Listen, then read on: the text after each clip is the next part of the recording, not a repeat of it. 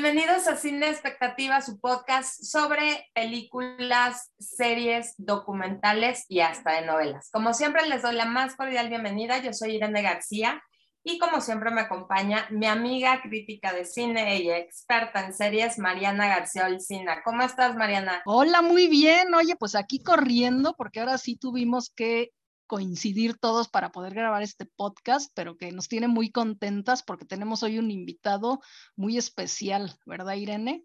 Así es, y te dejo el honor de presentarlo porque pocas veces se tiene la oportunidad de estar en un podcast, en un episodio y coincidir con alguien que es experto, que es cineasta, que está trabajando en los medios y en una distribuidora muy importante. Pero mejor Preséntalo tú, María. Hoy nos acompaña de Alameda Films Felipe Martín Lozano, que es el director de distribución, y entonces nos va a presentar una película que están presentando en este momento. En, ahorita nos va a decir en dónde, pero que ya vimos y nos encantó. Se llama Golondrinas de Kabul. Bienvenido, Felipe. Gracias por estar aquí.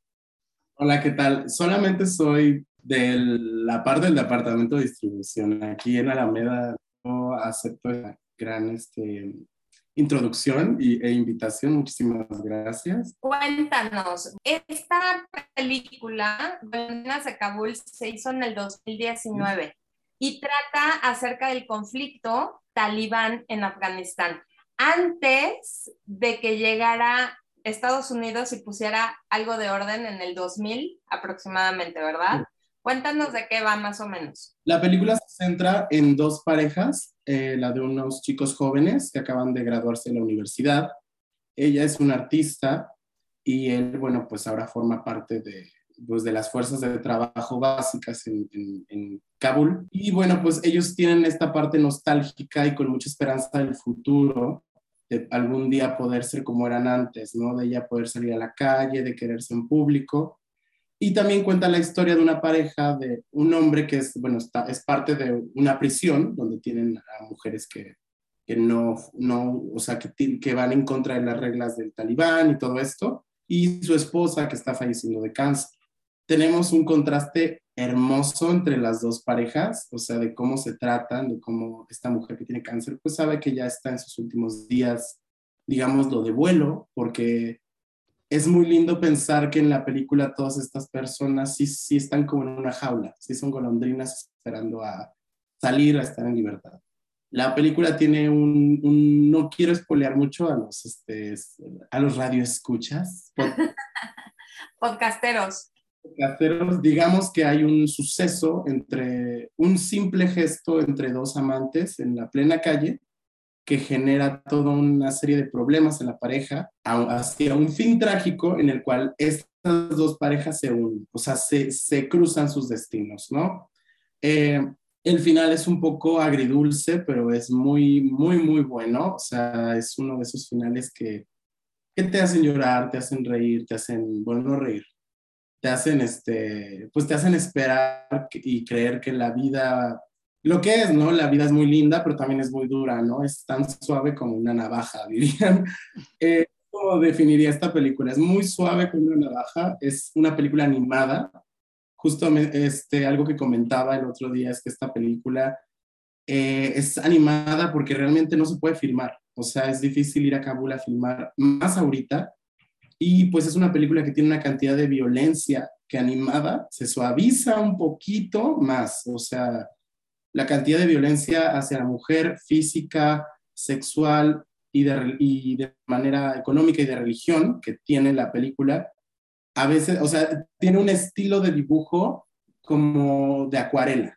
Entonces, como que con eso te suaviza un poquito el tono, pero no deja de ser una película suave como una navaja, digamos.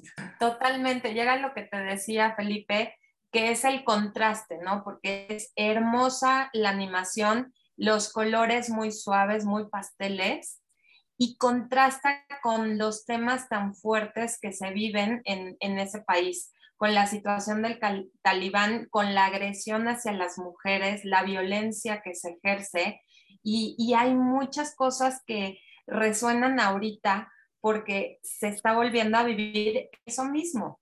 Están hablando de que se, echaron a la basura 20 años de todo lo que habían avanzado en libertad, en derechos hacia la mujer, y llega el talibán y en cinco semanas, eh, otra vez, ¿no? Regresaron el tiempo y a este tiempo que muestra la película. Está ah, ambientada, por lo que leí, en 1998. Así es un poquito antes de que todo mejorara para ellos. algo muy fuerte es que, bueno, primero que nada, nosotros este, esta película la estamos distribuyendo a través de un, de un, contrato especial con la distribuidora que se llama Cellular Dreams. Un saludo. Ellos, ellos son fans del programa, ellos lo escuchan. Este, el trato es que esta película y bueno, también lo hicimos nosotros, todo lo que genere, todos los ingresos que genere se van a ir a una fundación.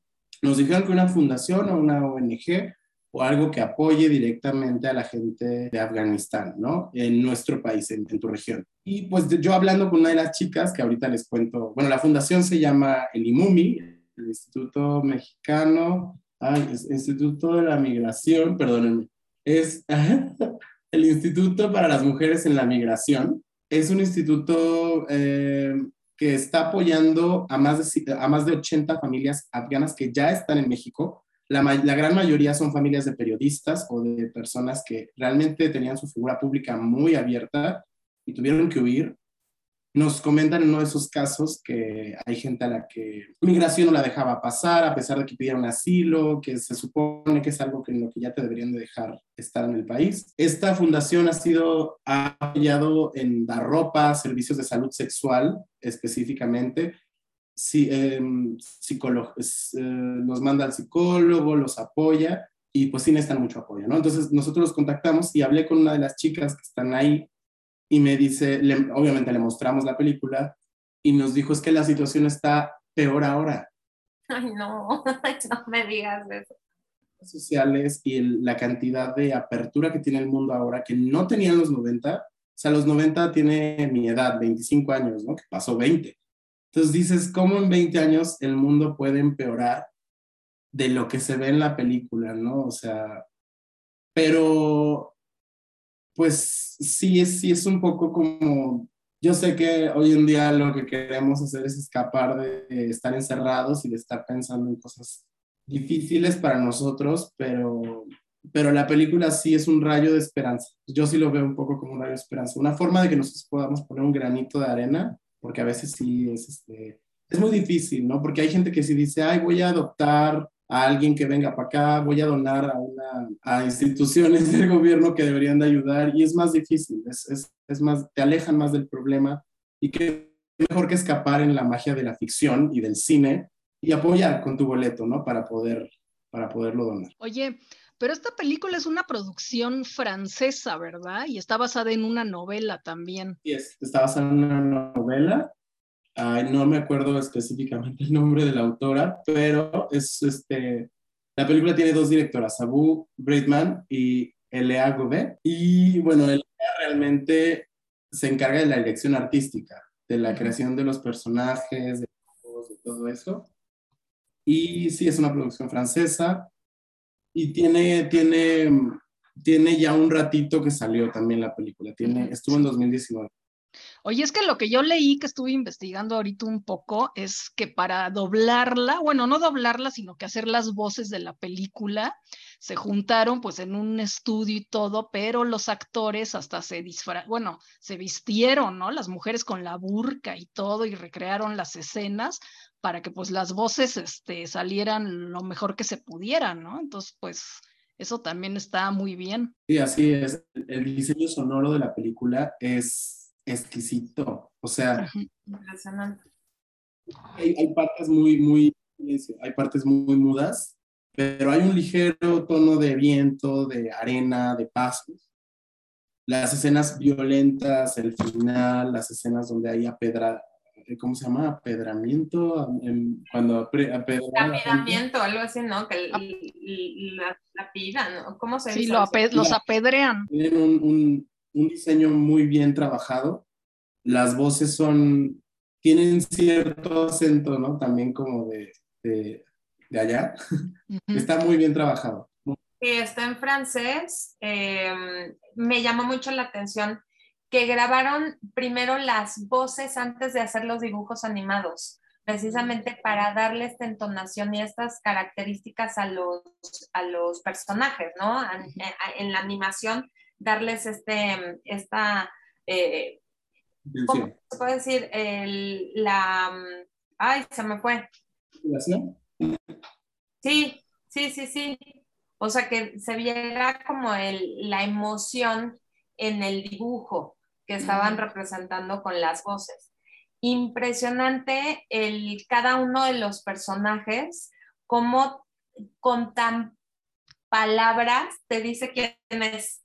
Y mira que hemos visto muchas películas donde hablan, hablan y decimos, es que no me dice nada el personaje, no está bien descrito. Entonces siento que de verdad, tanto la producción como la, la animación, la musicalización, o sea, es una película completa que obviamente ojalá fuera ficción, regresa lo mismo. Y, te lo comentábamos que hemos eh, tenido como muchos contenidos acerca de la violencia hacia la mujer, de la falta de derechos, que todavía estamos en una eh, pues sociedad machista, misógina y hay que cambiarlo. Qué bueno que se esté hablando de esto, qué bueno que se dan estos contenidos para seguir hablando y que haya un cambio real.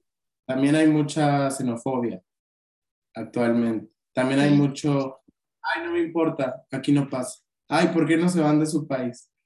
Ay, ¿por qué no dejan de traer en las vacas sagradas para comérselas porque se mueren de hambre? O sea, hay muy poca empatía de parte de mucha gente y la, desde que empezamos a mover esto y hablar con la gente de allá y con la cineteca, la cineteca estaba superpuesta, así de, y la película va a clausurar. Y claro, y tuvimos unos problemas ahí ya contándoles en Insider, tuvimos unos problemas con los Blu-rays, que ya bien, pero la cineteca es súper buena onda de que, oye, no te preocupes, tú entrégalos, ahí van, se resuelve. O sea, y mucha gente durante el proceso, tuvimos gente que nos apoyó con, con ya saben, bajarnos costos para poder, porque la gente está apoyando realmente. O sea, cuando se sabe de una de una, este, de una forma de apoyar, pues qué mejor, ¿no? O sea, qué mejor que, que, que, decir, ¿sabes qué? Sí, te, te, bajo el precio de esto para que pueda salir la película y se va a ver. Muy, muy lindo, la verdad. Oye, y cuéntanos en dónde está ahorita, dónde va a estar, hasta, hasta dónde se va a ir, porque creo que se va a ir por toda la República, ¿verdad? Este, esperemos que sí, pues siempre la muestra toda la República. Em, ahorita, justo el día de ayer, el 29, terminó su ciclo en la Cineteca, estuvo del 24 al 29.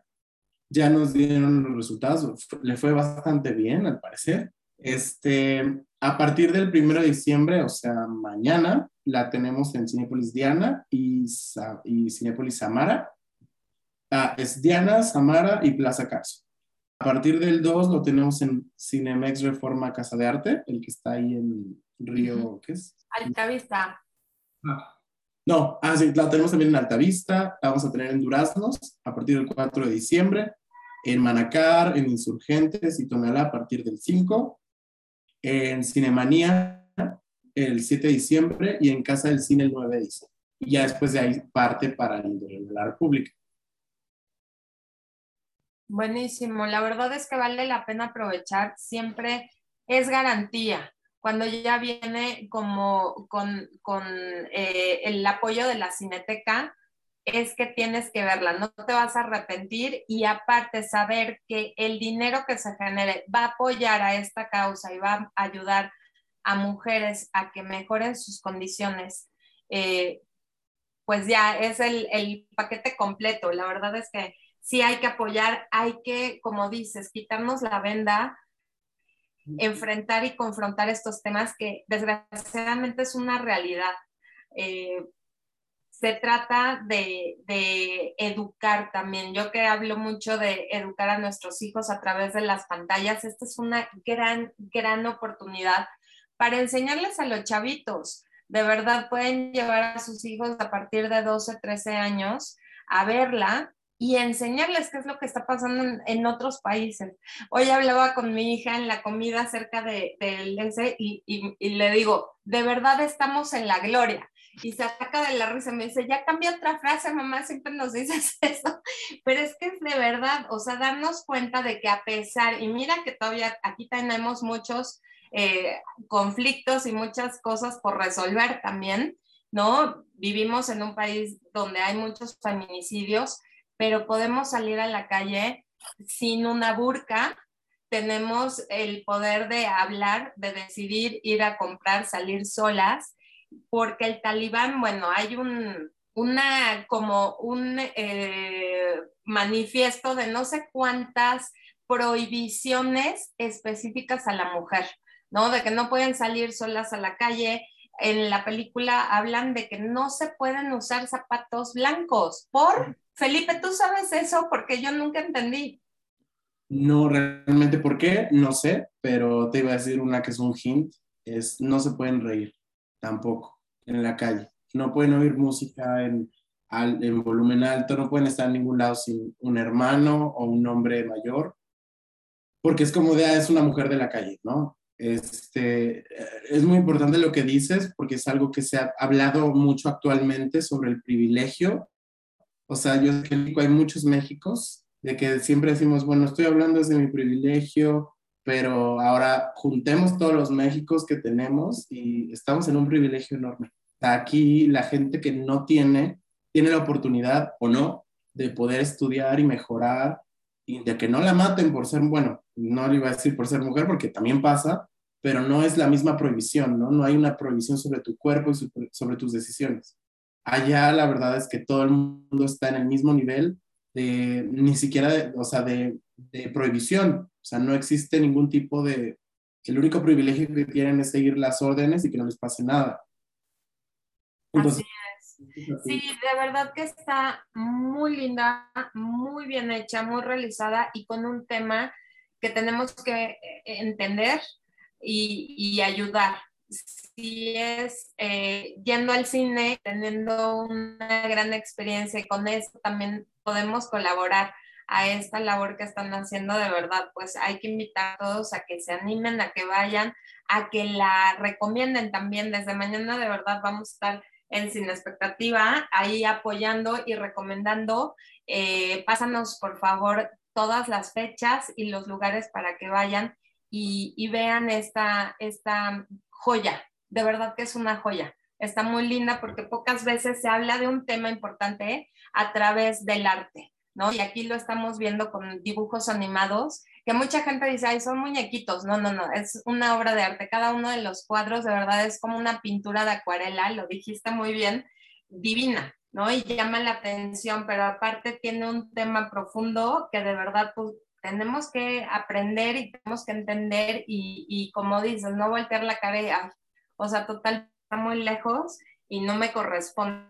Entonces, pues no, ya estamos este, en un mundo global, ¿no? Y con sus pros y sus contras, y yo creo que este es uno de los pros que debemos de, tomar acción y hablar y levantar la voz, porque lo que pasa en, en, mujeres del otro lado del mundo también nos afecta, ¿no? Y si nosotros levantamos aquí, también ayudamos a las que están lejos. Sí, si tienen la oportunidad de, de darse la vuelta en alguna de estas fechas que serán publicadas en el podcast. Igual es de, de Alameda, es Alameda-distribución y Alameda Films. Este, dense la oportunidad de llevar a su familia, a sus amigos, al novio, a quien sea. De verdad, no es una película que digas, ay, este, ay, es que me va a poner de malas o me quiero distraer, pues también te vas a distraer, o sea, te va y te va a interesar y de verdad es una película que también es una película muy musical, tiene un ritmo muy cómodo, no te aburre en ningún momento porque tampoco es muy larga, dura como una hora cuarenta, bueno, sí es un poco larga, este, pero no la sientes, tiene muy buen ritmo, la verdad este, el, el diseño está increíble, las voces, lo que la forma en la que está contada, es una, es increíble, una pasada, de verdad vale la pena y pues es todo lo que puedo decir. Sí, termina con esperanza. Yo siento que después de todo lo que vemos, lo trágico que sucede, hay como esta, e, e, este punto donde termina y te da la esperanza de que hay gente buena, de que hay gente luchando también por eso y, levantando la voz, ¿no? A su, dentro de su área está haciendo lo que puede hacer para cambiar y, mejorar la situación en, ese desastre, ¿no? Porque es caótico y es muy violento, pero sí hay gente que, que puede hacer el cambio. Adentro, hablando de lo que tú dices sobre educar, la película en sí en una parte, no vamos a decir cómo, pero tiene ahí un incentivo a todo lo que ocurre realmente es por un incentivo de querer educar mejor a los niños, al futuro de Kabul. Entonces, eso es lo más lindo. Si pueden ir con, si pueden recomendarle a sus alumnos si son maestras, que la vean con su familia. Yo no recuerdo que haya una escena que digas, no la pueden ver los niños de 8, 9, 10 años. Yo creo que sí, sí hay cosas violentas, pero ven cosas más violentas. Entonces, mejor que ver algo que te va a decir, eso no se hace. Y, y, además te va a educar, te va a enseñar dónde, qué es Kabul, por qué la gente es de otro lugar. O sea, de verdad es una película que todo el mundo debería ver. Totalmente. Pues muchísimas gracias, Felipe, de verdad. Queremos que regreses con todo lo que tengan próximamente de distribución platicar contigo. antes de entrar al podcast, bueno, platicamos acerca de la cultura de la cancelación. Ese es un gran, gran tema que merece un episodio propio. Porque hay muchísimas eh, aristas y ángulos y puntos de vista que tenemos también que entender, ¿no? Nada más lo estamos escuchando, pero no lo entendemos. Entonces nos encantaría que nos hablaras de eso próximamente. ¿Dónde te encuentran a ti? A mí en Instagram me encuentran como eh, arroba Felipe-Martín Lozano. Mi user se llama Mi Gabinete de Mentiras. Y en Twitter me llamo Felipe Miente otra vez. Soy muy mentiroso. Buenísimo, me encantó. Muchísimas gracias. Y si tienen algún comentario, sugerencia, si no les gustó este podcast o quieren a Felipe también más, aquí también díganoslo en nuestras redes, estamos como sin expectativa.podcast en Instagram y en nuestras redes sociales, yo soy Momichic1 y Mariana, ¿cómo te encuentran a ti? Yo estoy en Twitter como Olcina MX y en Instagram como Olcina. Así es, ahí estamos. Y si les gustó de verdad, compartan este podcast con quien más confianza le tengan. Muchísimas gracias y nos escuchan en el próximo episodio de Cine Expectativa. Bye.